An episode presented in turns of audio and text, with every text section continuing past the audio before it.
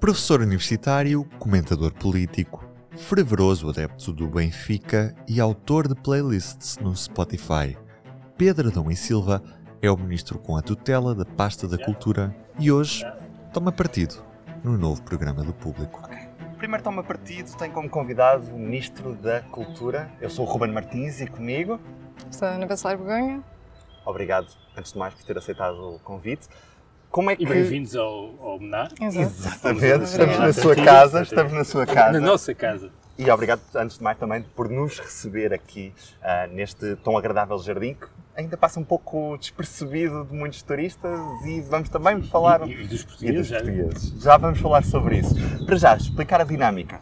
É uma entrevista, obviamente, mas temos cinco cartas em cima da mesa. Uma delas já está predeterminada, que vai sair, as outras serão aleatórias, consoante o decurso da entrevista. Depois, o ministro pode ou não tomar partido pelas ideias e depois pode justificar, obviamente, porque é que toma ou não partido. A primeira carta é sobre um memorial às pessoas escravizadas no campo das cebolas. Toma partido por esta ideia, pela execução da ideia, ou não faz sentido para... Não, tomo, tomo partido. Acho que é boa altura, até quando nos aproximamos do meio século de democracia, uhum. de olharmos de outra forma para aquilo que foi o nosso passado, e o nosso passado também o nosso passado é, colonial.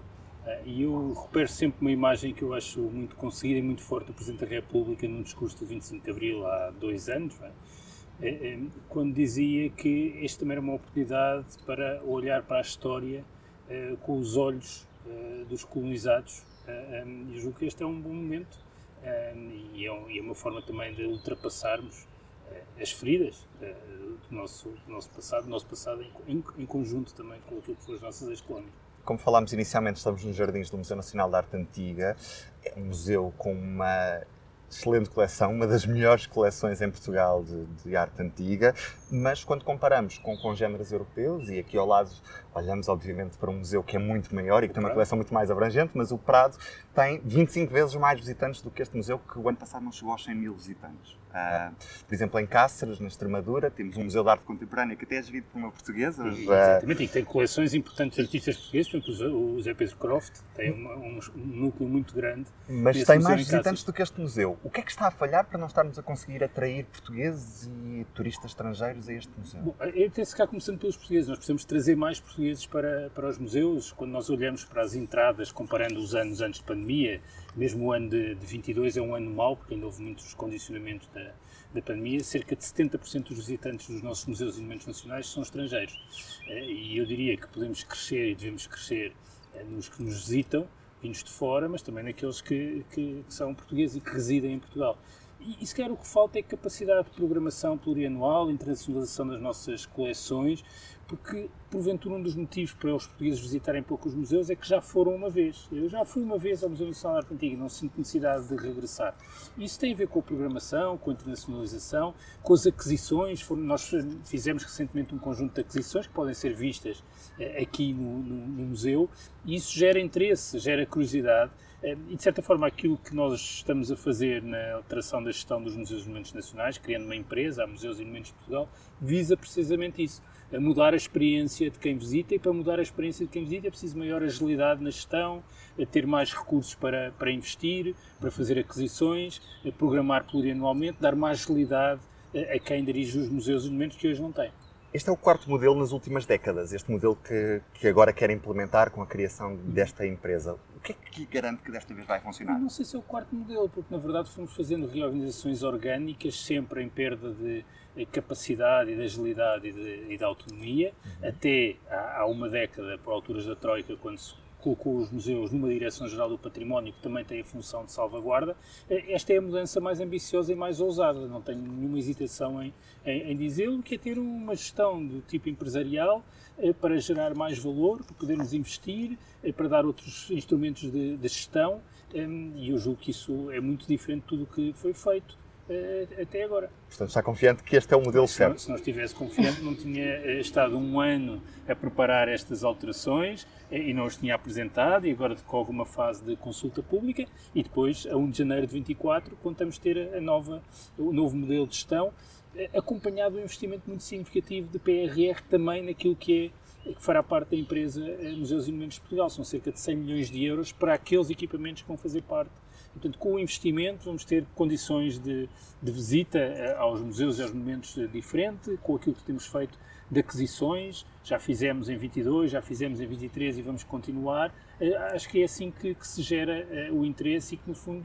aproveitamos o potencial e as oportunidades criadas pelos museus, que são de diferenciação do território, mas também de oportunidades económicas, que quando nós olhamos, por exemplo, para o perfil do turismo em Portugal, ele está a alterar-se até do ponto de vista da sua sazonalidade. Uhum. e a forma de nós qualificarmos a oferta turística é na cultura. Não há mais nada além da cultura eh, para, para qualificar a oferta turística fora das épocas eh, de verão. E julgo que isso justifica bem esta aposta na uhum. cultura e nos museus e monumentos em particular. Okay.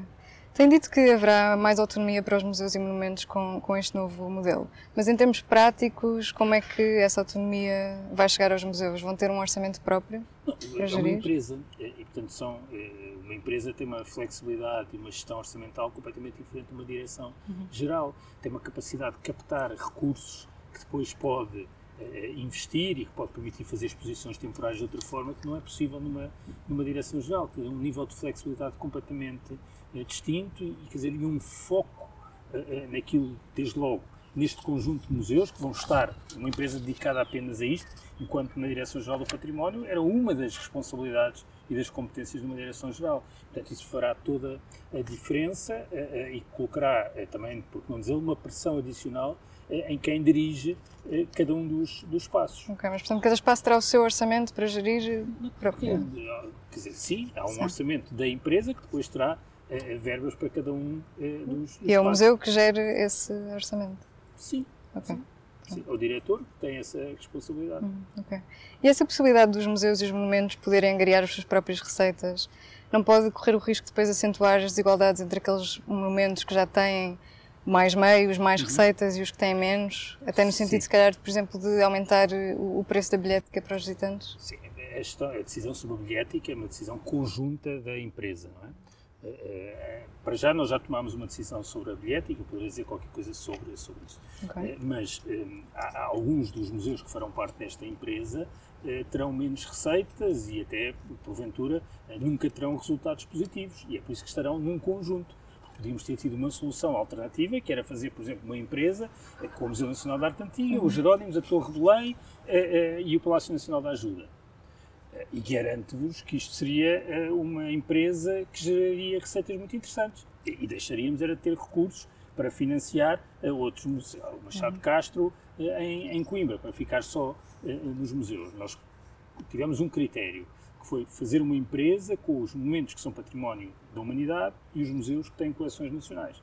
Eh, e criar aqui alguma solidariedade também entre estes equipamentos. A alternativa era a fragmentação uhum. total. E essa solidariedade, o Estado vai manter a sua indenização compensatória, não vai manter, vai ter uma indenização compensatória eh, para, para a empresa, exatamente para assegurar essa responsabilidade eh, coletiva eh, e partilhada. Mas queremos estimular e incentivar que cada um dos museus e cada um dos monumentos consiga também gerar receitas próprias eh, com o envolvimento dos privados, eh, para além daquilo que é a indenização compensatória e para além daquilo que é a receita de bilhética que nós queremos que, que cresça também. Ok. E sobre a bilhética? Não, sobre a bilhética, é, é, o que nós tomamos um conjunto de decisões, ainda antes da, do, da entrada em funcionamento da empresa, que será só no início de 24, então temos aqui um período de transição, e que assenta no seguinte: eh, gratuitidade uh, o dia inteiro, ao domingo e aos feriados, para os residentes em Portugal. Uhum. Significa que os turistas vão passar a pagar. O que acontecia até agora é que tínhamos gratuidade até à hora do almoço, mas também para os turistas.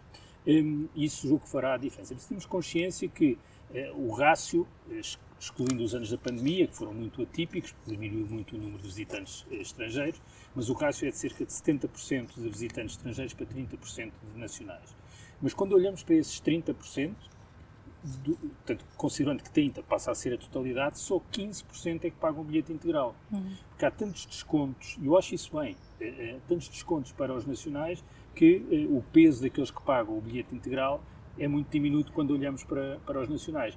E o que é que nós queremos fazer? Uma revisão da bilhética, porque os, os valores são muito reduzidos, não são alterados desde 2014, e portanto a combinação de tudo isto por si só terá um efeito positivo sobre a receita e continuará e até criará mais condições para que quem vive em Portugal possa conhecer e visitar os museus. Ok. Uh, há 28 museus e monumentos que ainda não foram transferidos para as autarquias.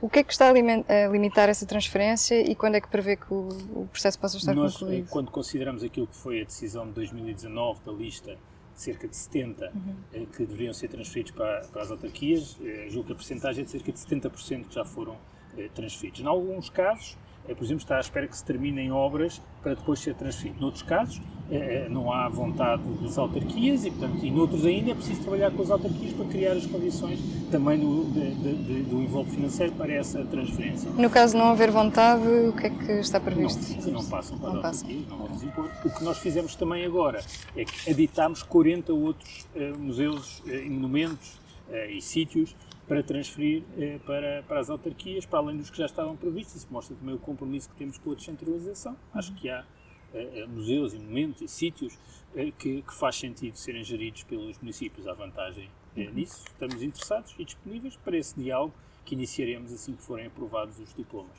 Queríamos também falar um pouco sobre a atualidade política, porque ainda nesta quinta-feira o ex-ministro da, da, Saúde, Adalberto Cano Fernandes, disse em entrevista ao público e à Rádio Renascença que as críticas que fez aos deputados na Comissão de Inquérito à TAP quebravam o Código Democrático Republicano e os deveres institucionais de um ministro e que se tratou de um ato de entretenimento e populismo. Discordo é que... em absoluto. Discordo em absoluto os códigos democráticos republicanos uh, são precisamente uh, os ministros serem atores políticos e não serem diretores gerais. Isso era exatamente antes dos códigos democráticos e republicanos. E, e, portanto, discordo em absoluto dessa declaração. Portanto, também no que toca às acusações de Luís Montenegro, que, que falou em arrogância e pedantismo intelectual, imagino que. Essas então, quer dizer, o que quer que eu lhe diga sobre isso? Dizer, não, sei, eu, eu, aliás, mas há uma coisa que eu lhe digo, eu acho sempre muito curioso quando se invoca o intelectual como uma coisa depreciativa. Hum. É, isso normalmente diz mais sobre quem é, faz esse tipo de é, leitura e de acusação, vá lá, é, do que propriamente quem é, é, o alvo. Não vale a pena. Olha, é um bocado como, como essa leitura dos códigos democráticos e republicanos. Tem também uma história longa, é, o anti-intelectualismo. Okay. Uma história, aliás, é bastante longa. Hum. Recentemente, o Secretário de Estado da Defesa demitiu-se na sequência de suspeitas de corrupção.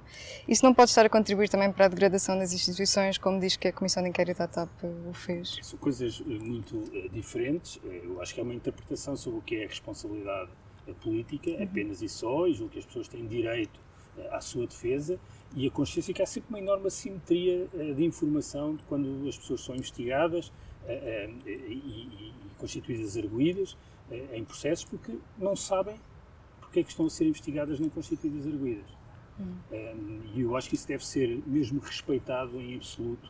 Uh, aliás, diria que os últimos tempos, e não estou a falar nas últimas semanas, nos últimos meses, os últimos tempos já um pouco mais distantes, recomendam que se tenha muita prudência na forma como fazemos leituras sobre estes momentos em que as pessoas são constituídas arguídas porque sabemos bem que depois passam anos e anos e anos uh, e depois a acusação não corresponde àquilo que foi dito no momento, ou nem sequer uh, à acusação, e portanto eu diria que isto são momentos nem para banalizar, uh, nem para, um, para desvalorizar em absoluto, nem sequer também para ridicularizar aquilo que são as investigações e as acusações. Portanto, é deixar a justiça funcionar, como António Costa Sim, é deixar a justiça funcionar, obviamente, mas também ter uma consciência de, daquilo que são os tempos da justiça, que são muito uhum. diferentes dos tempos da política, e porventura isso às vezes obriga a responsabilidade política, a responsabilidade, a assunção de responsabilidades políticas por pessoas que depois nem nunca eh, uhum. chegam a ser sequer uh, uh, acusadas,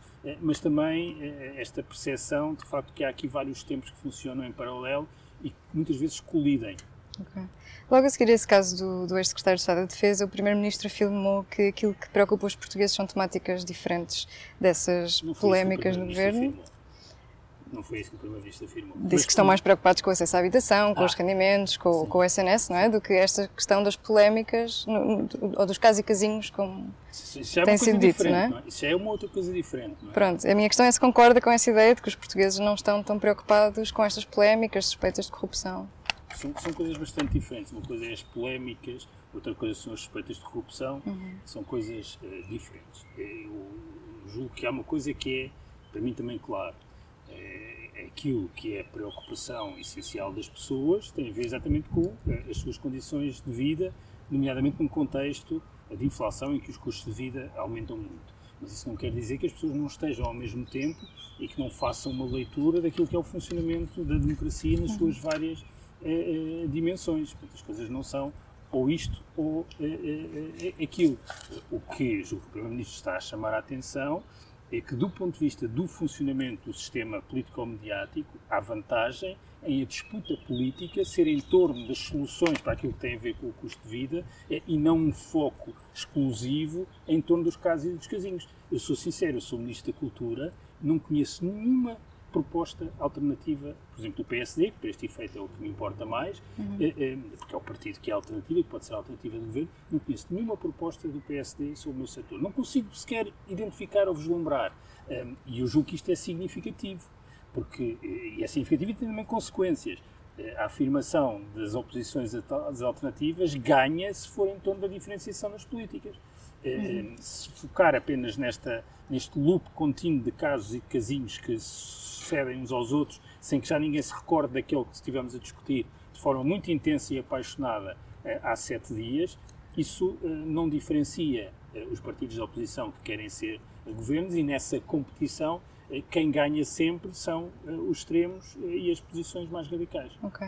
Ainda sobre as, as críticas que fez uh, aos deputados da Comissão de Inquérito à TAP, não considera que essas críticas podem alimentar uma visão antiparlamentarista? Não, não foi essa a minha perspectiva. Okay. Acho que há uma transformação, há uma transformação importante do funcionamento do, dos parlamentos, não, nem sequer circunscreve a Portugal. Eu, não, eu, eu percebo uh, e, e, sei que há uma dimensão performativa uh, na atividade parlamentar e também isso sempre foi assim, desde que há os parlamentos modernos. Se nós recuarmos ao Congresso americano uh, por alturas da sua fundação da, da, dos Estados Unidos, a atitude performativa já lá estava. E, portanto, o Parlamento inglês, os, os parlamentos são espaços de, de performance. Mas a questão é que há aqui uma subordinação da atividade política no Parlamento à lógica mediática que tem agora novas roupagens. Eh, e isso prejudica o parlamentarismo. Portanto, eu não tenho nenhuma eh, propensão antiparlamentar, bem pelo contrário. Acho que, aliás, num contexto de maioria absoluta, o Parlamento é ainda mais eh, o eixo central do escrutínio à atividade política. E é precisamente por achar isso que me preocupa uma normalização de uma atuação parlamentar em articulação com vasos comunicantes com aquilo que se passa nomeadamente nas televisões, em que aquilo que se passa no Parlamento é feito para passar eh, nas televisões. Acho que isso não contribui nem para o escrutínio, nem para o apuramento da verdade, no caso uma CPI, nem para a dignificação da atividade parlamentar. Vamos tirar mais uma carta. À minha, à minha esta não está, essa, essa, essa não está, está pré-determinada. Não é logo aqui a primeira. É, é, a mesma coisa, retirar as estátuas colonialistas é do, do espaço público. É uma variante. É uma variante, uma variante sim. sim. Não, quer dizer, não, não vejo que, primeiro, é, que a questão se coloque em algum caso concreto em, em Portugal. Houve há uns anos é, uma, uma vandalização de uma estátua do Padre António Vieira. Uhum. É, é, que, se não é isso de que estamos a falar, discordo. É, e, portanto, não, não, não, não, vejo que isso seja, seja uma forma de progredirmos ou retirada de algumas estátuas nos Estados Unidos, como tem acontecido, não uhum. simpatizo pouco com, essa, com okay. essas ideias. Queria perguntar-lhe também sobre o Estatuto dos Profissionais da Cultura, uhum. se sempre vai mesmo avançar em setembro e, avançando, se vai responder às reivindicações dos trabalhadores do, do setor, nomeadamente para baixar as taxas uh, contributivas ou desburocratizar o processo eu nunca vi também. Essa reivindicação de baixar as taxas contributivas está-me a dar uma novidade. Eu próprio é que falei que há um tema com a cotização acrescida uhum. Eh, dos, dos, trabalhadores. O Estatuto tem, é, uma, é um instrumento muito inovador uh, uh, e porque se dirige e corresponde a alterações, quer na regulação do, do, do trabalho, do, quer uh, do ponto de vista da proteção social, dirigidas a quem trabalha na cultura, e, portanto, diferentes daqueles que são trabalhadores independentes, estamos a falar uhum. daquilo que são os trabalhadores independentes noutros setores de atividade, e o que eu tenho dito é que é importante que haja uma dimensão contributiva, sob pena de criarmos uma discriminação positiva, que é dizer é, é, temos um regime não contributivo exclusivo para quem trabalha na cultura. Eu acho que isso não é, é aceitável. Aquilo que sabemos da aprendizagem deste, deste período em que temos o Estatuto a funcionar é que a disponibilidade dos trabalhadores independentes da cultura para fazerem uma cotização adicional, para beneficiarem do tal subsídio de interrupção da atividade, é muito diminuta. Isso implica uma reflexão e encontrar uma solução equilibrada que permita um reconhecimento que eu julgo que é justo e legítimo das especificidades da participação no trabalho na cultura, a intermitência, a sazonalidade, etc., mas que não seja uh, um mecanismo excessivamente desigual por relação aos trabalhadores independentes, que noutros setores de atividade enfrentam eh, também muitos eh, problemas e é nisso que, uhum. que procurarei. Mas será já em setembro? Não, Ou em é setembro muito... é o início. O in... dizer, vão iniciar, iniciar, esse processo de revisão? Sim, okay. a revisão depois já efeitos mais à frente. Ok. E em relação ao, ao, subsídio de suspensão da atividade cultural, eh, porquê é que ainda não foi pago aos profissionais da cultura e há previsão para isso acontecer? Não, tem sido, não, o que, os requerimentos que deram entrada têm sido respondidos. Hum. Não, não foi pago porque, na verdade, as pessoas não preenchem eh, os requisitos para, para, para receber. Ok. Portanto, não tem a ver com a portaria da Segurança não, Social não, estar ainda regulamentado, isso está tudo... Dizer, se fosse essa a explicação, uhum. era apesar de tudo mais uh, simples. E, e, isso é um problema que se colocou uma vez. Okay. Ou seja, para a frente, nós não temos de regular outra vez, uh, regulamentar outra uhum. vez uh, o, o, Estatuto. Okay. resolvidos esses problemas, quer da plataforma, tudo o que implicou uhum. de investimento nos sistemas de informação também da Segurança Social, transformações importantes para, para criar sistemas específicos eh, quando se preenche os recibos verdes, que já não são verdes nem são recibos, eh, eh, tudo isso que foi preciso desenvolver na plataforma está tudo feito. O que falta é de facto, o número de trabalhadores a fazer a cotização adicional que habilita para, para o subsídio e que tem o prazo de garantia, que também é mais generoso do que os restantes trabalhadores independentes, não, não, quer dizer, não, não há pessoas okay. a preencher essa, esses requisitos. E em relação aos apoios da, da DG Artes, uh, vamos ver mexidas no sentido de corrigir a assimetria entre os quadrienais e os bienais, já que tantas entidades ficaram de fora, que estão a recorrer aos apoios Não, ficaram de fora, pontuais? Este, este, bom, primeiro, nunca um concurso de sustentados teve uma verba tão grande como este, uhum. mais do que duplicou em relação ao, concurso anterior. São 170 milhões de euros eh, e era um pouco menos de metade eh, no ciclo eh, anterior. Temos 212 entidades apoiadas, eram 186, portanto elas cresceram. E muito importante, cada uma delas recebe em média muito mais do que no passado. São 200 mil euros em média, por cada uma destas 212, em média, há várias a receber 400 mil euros ano, por relação a cerca de 100 mil do ciclo anterior. E, portanto, este é o retrato geral. Só voltaremos a ter apoios sustentados daqui a dois anos, não é? porque há um, há um concurso bienal eh, e um quadrienal. Até lá, o que é que tem havido? Um reforço transversal de todos os instrumentos de financiamento das entidades que concorrem à DGA, nos apoios a projetos, nos apoios em parceria, na rede portuguesa de teatros e cineteatros, na rede portuguesa de arte contemporânea, que está, há muito mais recursos eh, na, na, cultura. É verdade, há uma dinâmica eh, criativa eh, muito intensa e, portanto, também muito mais candidaturas. Mas o ritmo de crescimento da dotação e dos concursos é muito significativo. Quando abrirmos de novo um concurso bienal, teremos uma nova dotação. É muito cedo para dizer qual, qual vai uhum. ser. Entretanto, temos aumentado eh, significativamente uhum. em cada ano. Portanto, não considera que foi um, um mau modelo, apesar do descontentamento dos profissionais da cultura, mas, particularmente em reação é aos apoios bienais? Mas como é que medimos o descontentamento? Eu, pelo país, o que vejo é entidades a receber o dobro do que recebiam, uhum. a contratarem profissionais da cultura, como também não havia paralelo. Porquê? Porque os montantes que recebem estão indexados eh, eh, ao número de trabalhadores que fazem contratos sem termo. Agora, como acontece sempre nos concursos, todas as pessoas que concorreram e não foram propostas para apoio, legitimamente, consideram que a sua candidatura era boa e que merecia ser apoiada e mostram-se descontentes. É, mas não vejo. Sim, mas são estruturas independentes, houve até uma providência cautelar, houve alterações depois no não, concurso. Um não é? muito significativo dos valores dos quadrienais, é que é o que permite que as entidades tenham apoios como nunca tiveram e aqueles que não foram apoiados estão eh, descontentes, mas eu não sinto esse descontentamento. Okay. Sobre o cartoon emitido pela, pela RTP a propósito do racismo nas forças de segurança, neste caso até relativamente às forças de segurança francesas, uh, referiu que o humor deve ter autonomia. Pensam mesmo sobre o cartoon que os professores trouxeram, alguns professores trouxeram para as manifestações uh, contra o primeiro-ministro, uh, isto porque o próprio António Costa considerou esse cartoon racista. Sim, mas eh, são coisas distintas. A primeira, autonomia, eu referi-me à autonomia editorial. Sim. E, portanto, eh, eh, os cartoons que passaram na RTP, o que eu digo, isto é verdade às televisões, em relação aos jornais, aliás, o cartoon também foi publicado no, no Jornal Público, os cartoons e o humor em geral devem gozar de uma margem de autonomia face às decisões editoriais muito significativa.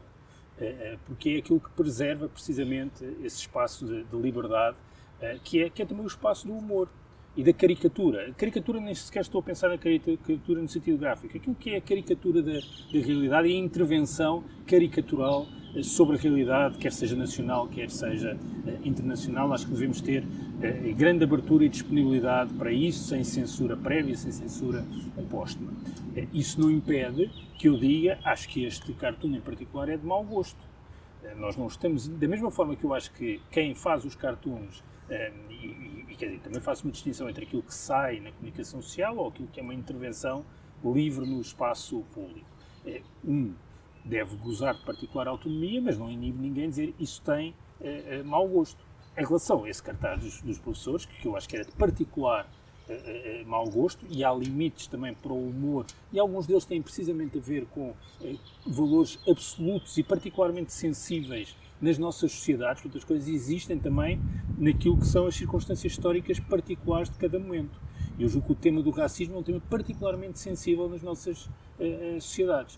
Uh, uh, ninguém quer proibir nem prender os senhores professores que exibem um cartoon de mau gosto. Agora, não podemos deixar de dizer esse cartoon tem péssimo gosto. É apenas isso. Ou seja, ninguém intentou uma ação, nem apresentou queixa do Ministério Público contra uh, aqueles uh, professores que empenharam aqueles uh, cartoons. É essa a diferença. Entretanto, o canal 1 da RTP voltou a ter as chamadas de valor acrescentado em programas de entretenimento porque a administração se queixa de déficit de financiamento. A CAV não é aumentada desde 2016. É possível para o serviço público de média funcionar com o mesmo orçamento, a mesma Mas contribuição é ao audiovisual desde 2016? A receita da CAV tem aumentado significativamente e não prevê uma adaptação tendo em conta também o período inflacionário em que Sim, vivemos? e por exemplo, por força do, uh, do momento eh, particularmente exigente do ponto de vista uh, financeiro e até tendo em conta aquilo que se passou em 22 com os custos energéticos, fizemos um reforço de capital de 2 milhões de euros da RTP no final do ano 22. Então não faz sentido a RTP estar a recorrer a chamadas de valor acrescentado para... É, é uma questão que será uh, tratada no contrato de concessão de serviço público, que é o instrumento para resolver e o, e o, acionista está, entre aspas, a se posicionar sobre essas questões. Já agora, estava em curso também um processo de revisão da lei da imprensa, que entretanto não tivemos mais novidades sobre, sobre ele. Em que estado é que está o processo? Eu, eu, eu gostava muito e tenho, aliás, suscitado essa questão, que a Assembleia da República, julgo que essas matérias devem ser, devem ter a Assembleia como centro da discussão, é que aproveitasse este quadro de estabilidade política e de um ciclo político longo para uh, regressar, quer dizer, revisitar a lei da imprensa, também a lei da rádio, uh, eventualmente também a lei da televisão, porque há matérias, até de algum anacronismo, que carecem de, de, solução, a propósito de toda a discussão em torno do contrato de concessão do serviço público de média, e estou a utilizar uh, propositadamente média, fica claro que há matérias de grande anacronismo naquilo que é a legislação, ou agora, a propósito da lei da rádio, quando foi a discussão suscitada em torno das cotas, ficou demonstrado que há matérias que são carecem de, de, de, de solução.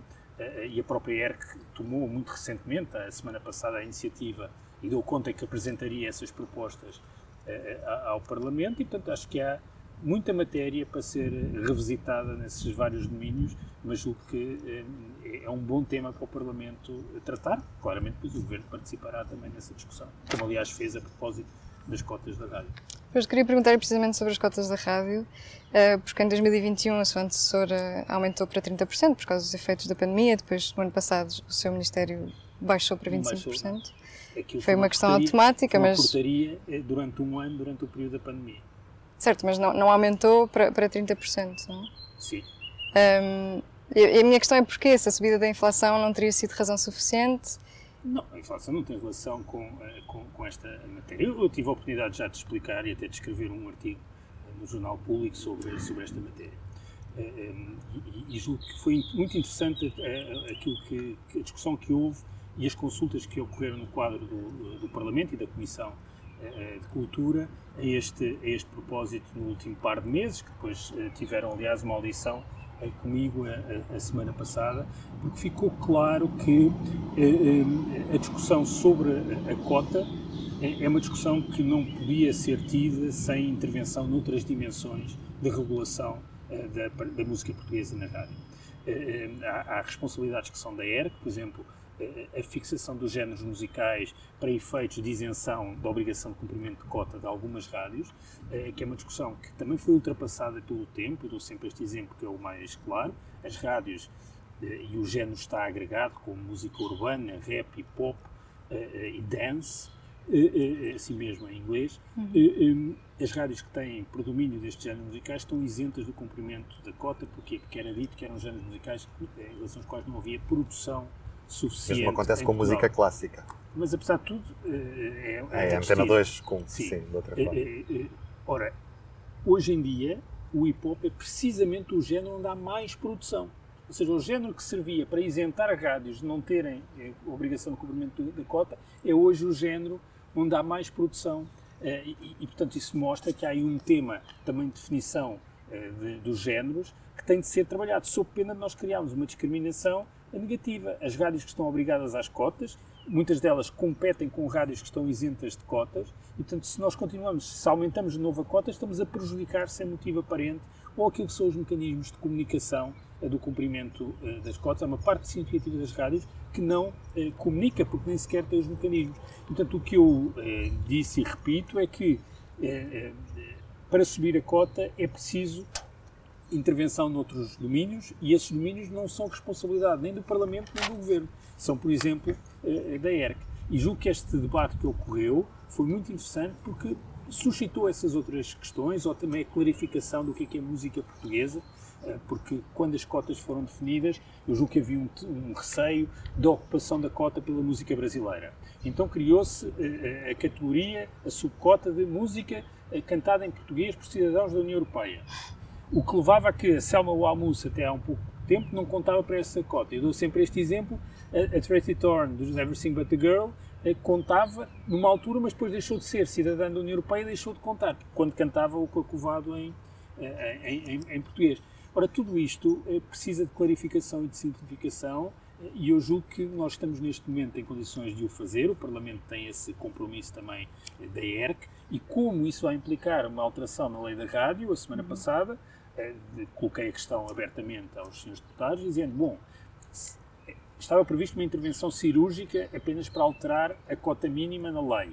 Tendo em conta que a ERC faz um conjunto de sugestões, se o Parlamento decidir esperar pelas sugestões da ERC, não se faz a alteração cirúrgica, eu assino, eh, depois de ouvir o setor, a portaria para colocar a cota eh, em 30% e o Parlamento terá tempo de fazer alterações mais profundas. Até porque nós temos também agora o comparativo. É que, na verdade, a, a portaria deixou de estar em vigor, mas as rádios não diminuíram a percentagem de música portuguesa. O que mostra que isso, por exemplo, não afeta eh, as audiências de rádio, que era um dos temores que existia, nem, muito importante, aquela ideia que essa então é mesmo estapafúrdia, que não há produção musical eh, em português suficiente para cumprir a cota. Como todos sabemos, o que não falta é música portuguesa boa para passar nas rádios e em quantidade. Ok. E, e sobre o cheque livre para jovens, uhum. pode adiantar-nos qual é que será o valor? Ou pelo menos se considera com os 100 euros propostos não, pela APEL? Euros, não, 100 euros basta fazer as contas, não é? Uhum. 100 euros para todos os que têm 18 anos seria um montante Mais. Eh, uhum. incomportável, até desajustado naquilo que é o equilíbrio eh, do financiamento eh, da, da cultura.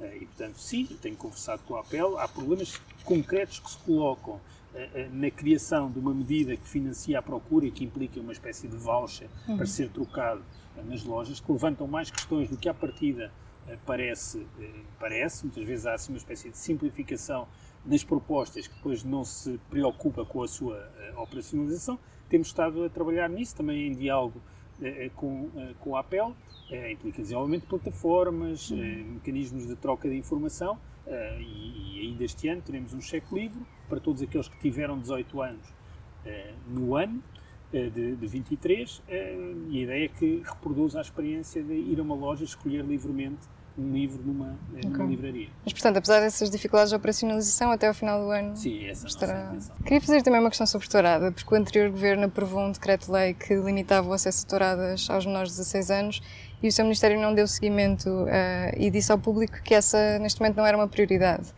Se considera que o Sr. Ministro considera que o limite deve manter-se no, nos 12 anos ou que não deve sequer existir limite no o acesso? não é bem assim, quer dizer, o, o caducou, porque isso foi no governo certo. anterior e, portanto, não houve, não houve uma iniciativa legislativa.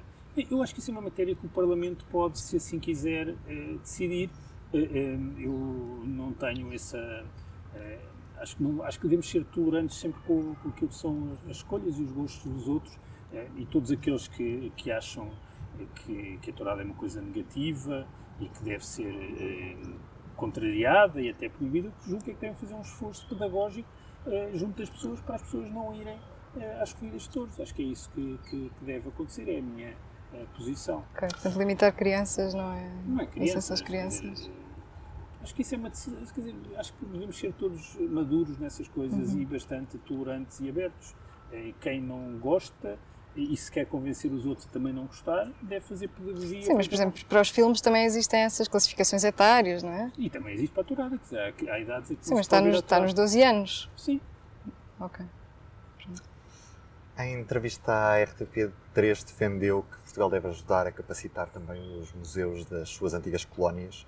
De forma é que Portugal pode fazer com envio de coleções de forma temporária, com recursos humanos, formação? Como é que vamos uh, fazer Todas isso? essas dimensões são possíveis, mas a, a, questão da formação e dos recursos humanos é muito importante.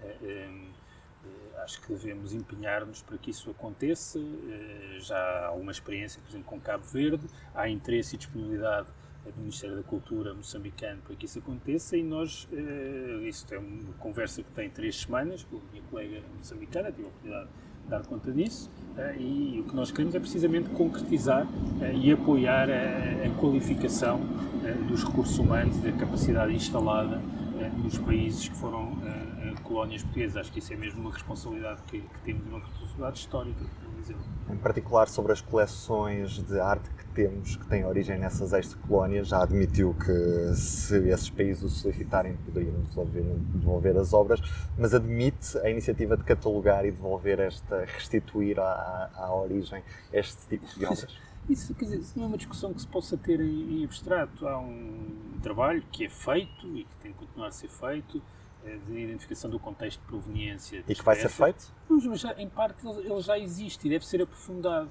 Eh, e perceber também que o contexto de proveniência das nossas coleções é distinto eh, de outros países, é mais tardio, é, num contexto já muito distinto das histórias é, coloniais. E, e, depois isso precisa também de o interesse demonstrado pelos países, e como, como tenho, tenho dito, mas isso não é o mais relevante. A questão é, é se surgir um pedido, se a questão se colocar, nós temos de estar preparados para responder eh, com eh, informação e com, e com informação contextual. E ao mesmo tempo, eu diria que isso é, aí sim tem de haver proatividade nossa, é na articulação com aquilo que existe de preservação e de salvaguarda do património móvel e imóvel nos países que foram ex-colónias portuguesas, caso eles estejam interessados e disponíveis para isso. Julgo que isso é é, é, é, mesmo é, fundamental e uma coisa mais concreta uh, e, e, prática do que propriamente uma discussão abstrata sobre, sobre esta matéria. Especificamente sobre o Fundo de Apoio ao Cinema, neste momento ele está dependente também do Turismo de Portugal, a Portugal Film Commission depende também dessa, dessa entidade que depende de outro Ministério que não o Ministério da Cultura. Este modelo não está a tirar agilidade uh, no que toca à atribuição de apoio? Desculpe, já não é assim a Portugal Film Commission agora foi consolidada no, no ICA. O presidente do ICA uhum. é, o é o, o Film Commissioner. É, o que há é uma participação do Turismo de Portugal nessa estrutura que está dentro do ICA. Foi precisamente para é, pôr fim à experiência temporária, que era a estrutura de projeto, que era a Portugal Film Commission, decidimos, a partir de 23, que consagrávamos no ICA essa, essa instituição. E, portanto, do ponto de vista da agilidade, a questão não se coloca, nem dessa relação com o turismo, sendo que o turismo, é, no essencial, são os fundos do turismo que financiam o mecanismo de, de cash rebate. É, o que é preciso perceber é que depois é, de um, da criação deste instrumento, quando se pensava que não haveria procura suficiente, nós temos tido um interesse e uma procura ingerível do ponto de vista daquilo que são as situações orçamentais é para, para esta eh, matéria. Eh, e isso implica uma reflexão sobre o redesenho eh, do apoio dos incentivos às coproduções e às produções nesta, nesta área e eu acho que isso é mesmo uma oportunidade para, para o país, é uma, uma oportunidade também para o cinema e para o audiovisual português e é nisso que vamos trabalhar para ter um, um desenho de, um, de instrumentos e de incentivos que sejam apelativos, mas capazes de responder àquilo que é a procura também. E admite criar uma segunda linha de apoios para produtoras portuguesas que, com a entrada de produtoras estrangeiras e de grandes produções Sim. internacionais, viram os salários de, de, dos recursos humanos dependentes das suas produções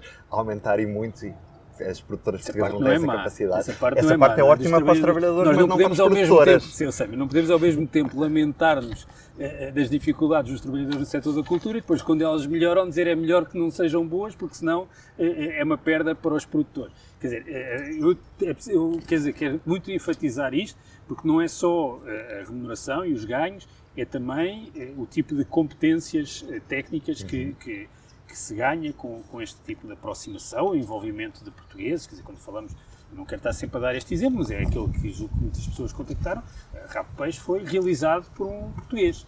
Eh, e, portanto, não é como se eh, os estrangeiros viessem aqui a Portugal para canibalizar o setor, ou o Glória, que teve muitos atores portugueses, só para dar aqui dois exemplos, mas não.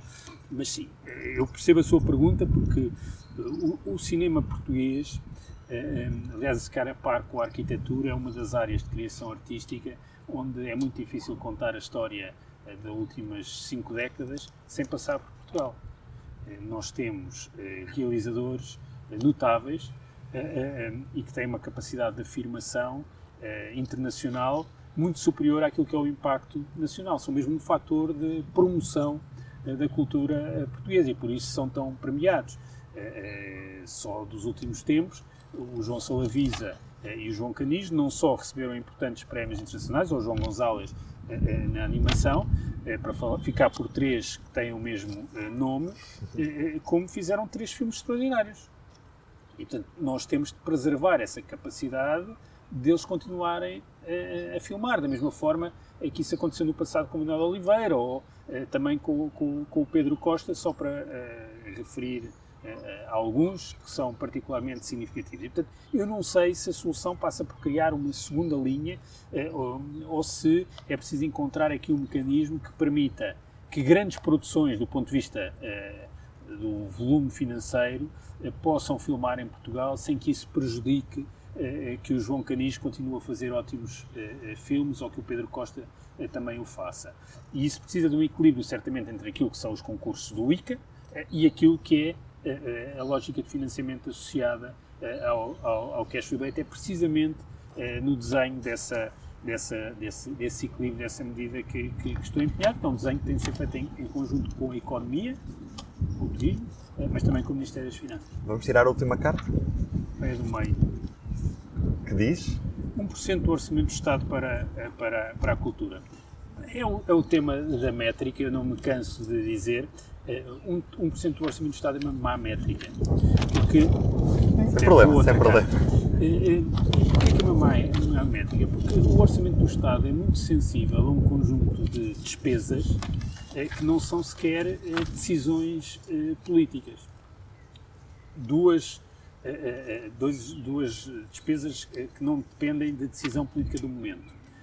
Os custos de financiamento da dívida pública crescem e baixam naturalmente consoante o volume da dívida, mas muito por força da taxa de juros. Ou a despesa com subsídio de desemprego. Quando o desemprego aumenta, eh, o peso da despesa de proteção social com desemprego aumenta também muito. O que significa que, mantendo eh, eh, eh, o nível de despesa com cultura no mesmo valor, ela pode crescer ou baixar percentualmente por relação com a variação do desemprego. Portanto, eu acho que isto não é desejável. Eh, o que eh, nós temos é uma métrica diferente, que é a despesa discricionária do Estado, que é aquilo que depende da decisão dos governos gastar ou não. E aí a métrica é 2,5 e o que posso dizer é que eh, o orçamento do Estado para a cultura no ano 23 cresceu 23% por relação ao ano passado. E, portanto, é um crescimento muito significativo. E quando falamos do Fundo de Apoio ao Turismo e ao Cinema, dos apoios sustentados às artes, das aquisições para as coleções dos museus nacionais, ou do, investimento no património, isso tem crescido muito. Exemplos.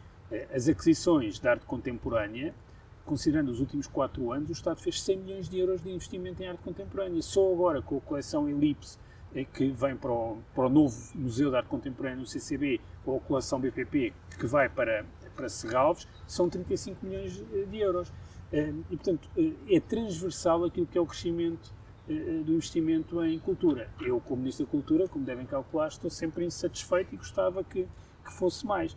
Mas o Orçamento do Estado para a Cultura tem crescido, vai continuar a crescer. Ainda agora, na reprogramação do, do PRR, acrescentámos 40 milhões de euros ao investimento eh, no património. Portanto, isso mostra bem qual é o compromisso político do governo com, com a cultura. Mais importante que uma métrica que, além de mais, eu acho que é desajustada. Eh, não resistem a perguntar-lhe, porque aqui há dias partilhou a sua playlist de verão no Spotify e também foi visto no live. Já agora, qual é que foi o concerto que mais gostou nesta edição do Nós Alive?